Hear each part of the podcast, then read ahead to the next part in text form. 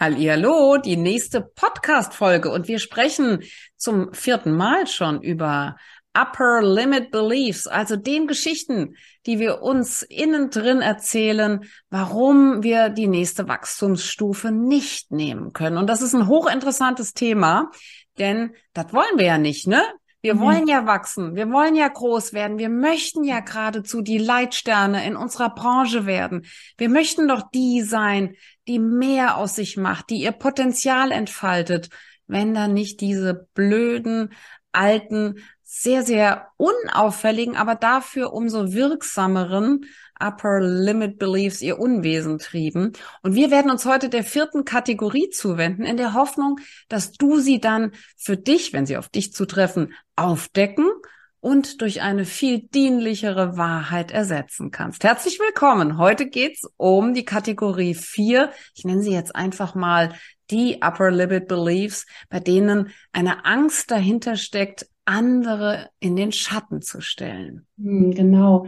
Ähm, oft ist das entstanden, weil oder vor allen Dingen auch Kindern passiert, die vielleicht ja ein gewisses Talent schon in frühen Jahren gezeigt haben für ganz unterschiedliche Dinge, die vielleicht aufgefallen sind, weil sie etwas ganz besonders gut konnten, ob jetzt besonders gut sprechen, besonders gut singen, besonders gut hm, waren vielleicht in irgendeinem Sport und gleichzeitig aber auch ähm, Geschwister hatten, die eben aufgrund der Tatsache, dass sie eben mehr so scheinen durften, immer wieder gesagt bekommen haben, jetzt spiel dich nicht so in den Vordergrund, jetzt geh nicht so nach vorne, denk doch mal an den Hans-Peter, ja, lass den doch auch mal zu Wort kommen, lass dem doch auch mal den Vortritt. Und was natürlich dabei angekommen ist, vor allen Dingen, wenn wir da noch kleine Kinder waren, war, dass, ja, dass es von uns vielleicht egoistisch ist,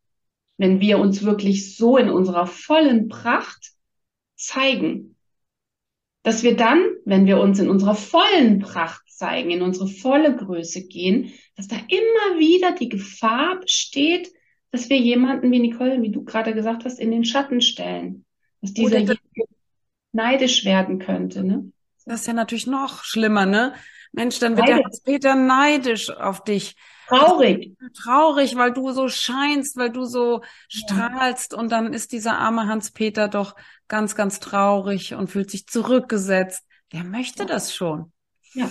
Oder du machst vielleicht andere, hast andere Menschen damit angeblich traurig gemacht, weil du vielleicht ganz du selbst warst in der Schule und nicht so angepasst warst und dann nach Hause gekommen bist und die Mutter hat zu dir gesagt, das hat mich jetzt sehr traurig gemacht.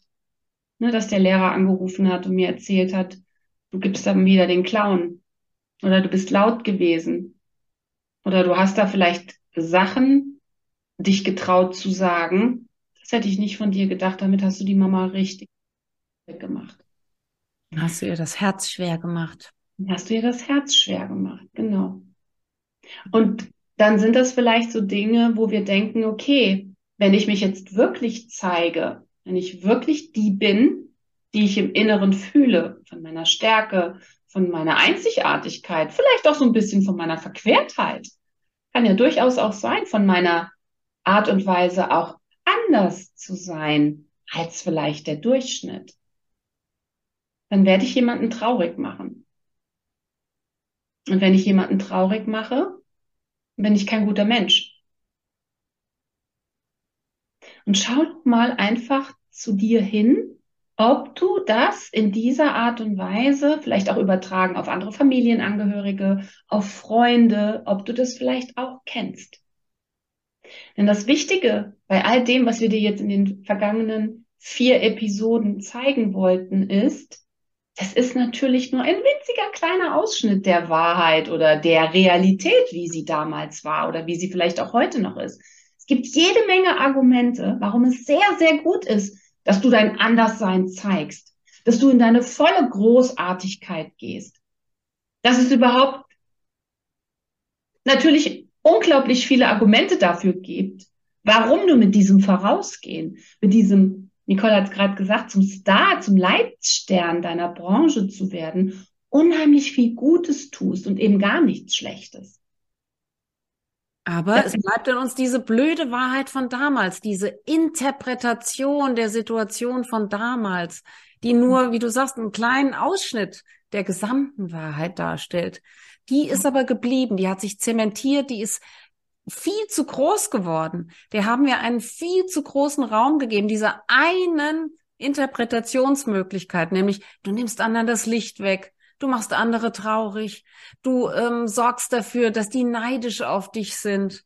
Du ziehst sozusagen ganz viele ähm, eifersüchtige Blicke auf dich. All das hat sich in dir eventuell festgesetzt zu diesem Gefühl von, zeig dich mal lieber nicht in deiner vollen Größe, denn dann wird's um dich rum grün. Dann wird, äh, wird der Neidfaktor so sehr steigen, dass die Menschen dich am Ende ablehnen, dass sie dich aus, ausgliedern, ne? aus, aussortieren sozusagen. Und ich glaube vor allen Dingen auch Kinder, die, auch wenn man es damals nicht Mobbing genannt hat, die aber auch Mobbing-Situationen erlebt haben, weil sie vielleicht anders waren, weil sie sich vielleicht sogar auch in einigen Situationen, ob jetzt bewusst oder unbewusst, anders gezeigt haben.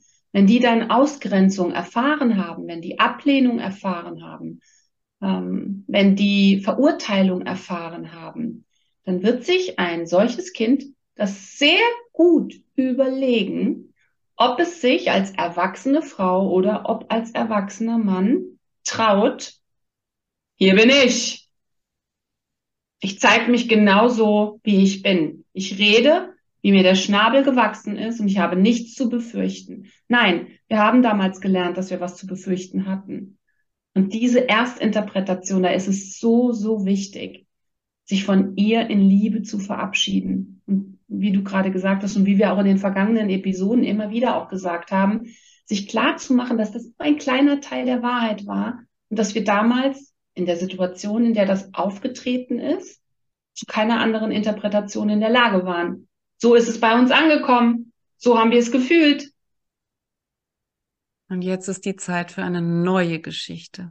Jetzt ist die Zeit zu sagen, wie wichtig es ist, sich zu zeigen mit all den Facetten, die in uns sind, uns zu zeigen mit der, ja, auch mit der Genialität, die in uns ist und dass wir uns damit nicht ausgrenzen, sondern ganz im Gegenteil wirklich zum Zentrum werden, zum Zentrum von etwas Neuartigem, zum Zentrum von etwas Einzigartigem. Wir können auf diese Art und Weise wirklich Anziehung auch äh, herstellen zu unseren Traumkundinnen und Traumkunden, wenn wir in diese äh, in diese, ja, ich sage jetzt mal, in diese Pracht gehen, in diese Entfaltung, in die Einzigartigkeit, dann passiert ja. etwas Wundervolles. Dann sind wir endlich so magnetisch, wie wir nur sein können.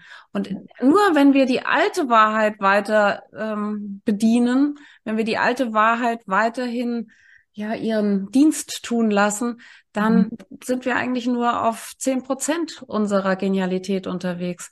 Also drehen wir es bitte, bitte um. Alle, die das kennen, alle, die das Gefühl haben, nein, nein, ich zeige mich mal lieber nicht in meiner vollen Größe. Ich könnte ja giftige grüne Neidspritzen abbekommen und gehöre dann nicht mehr dazu. Die drehen das jetzt bitte auch um, so wie wir das auch umdrehen durften und sagen, nee, ganz im Gegenteil.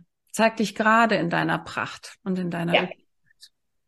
Genau. Und lasst uns auch wir alle gemeinsam uns immer mehr zeigen, was für wunderbare Dinge geschehen können, wenn du ganz du selbst bist.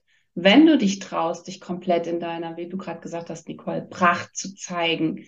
Wenn du dich vielleicht auch mal hübsch machst, um deine Pracht noch mehr zu unterstreichen, wenn du dir vielleicht eine Bühne suchst, damit die Message, die du gerne zu den Menschen tragen möchtest, noch weiter gehört wird. Das wünschen wir dir auf jeden Fall. Und wenn du Lust hast, diesen ganzen Weg vielleicht nicht alleine zu gehen, vielleicht Begleitung dabei zu haben, vielleicht auch einfach ein Gerüst um dich herum zu haben, eine Community von Menschen, die genauso ticken wie du, die sich gegenseitig im wahrsten Sinne des Wortes abliften auf diesem gemeinsamen Wachstumsweg, dann würde es uns unglaublich freuen, wenn wir auch zu deiner Community zählen könnten. Und deswegen, wenn irgendetwas von dem, was wir dir erzählt haben, dich hier getroffen hat, dann hoffen wir, dass wir schon bald miteinander sprechen werden. Wir freuen uns auf dich.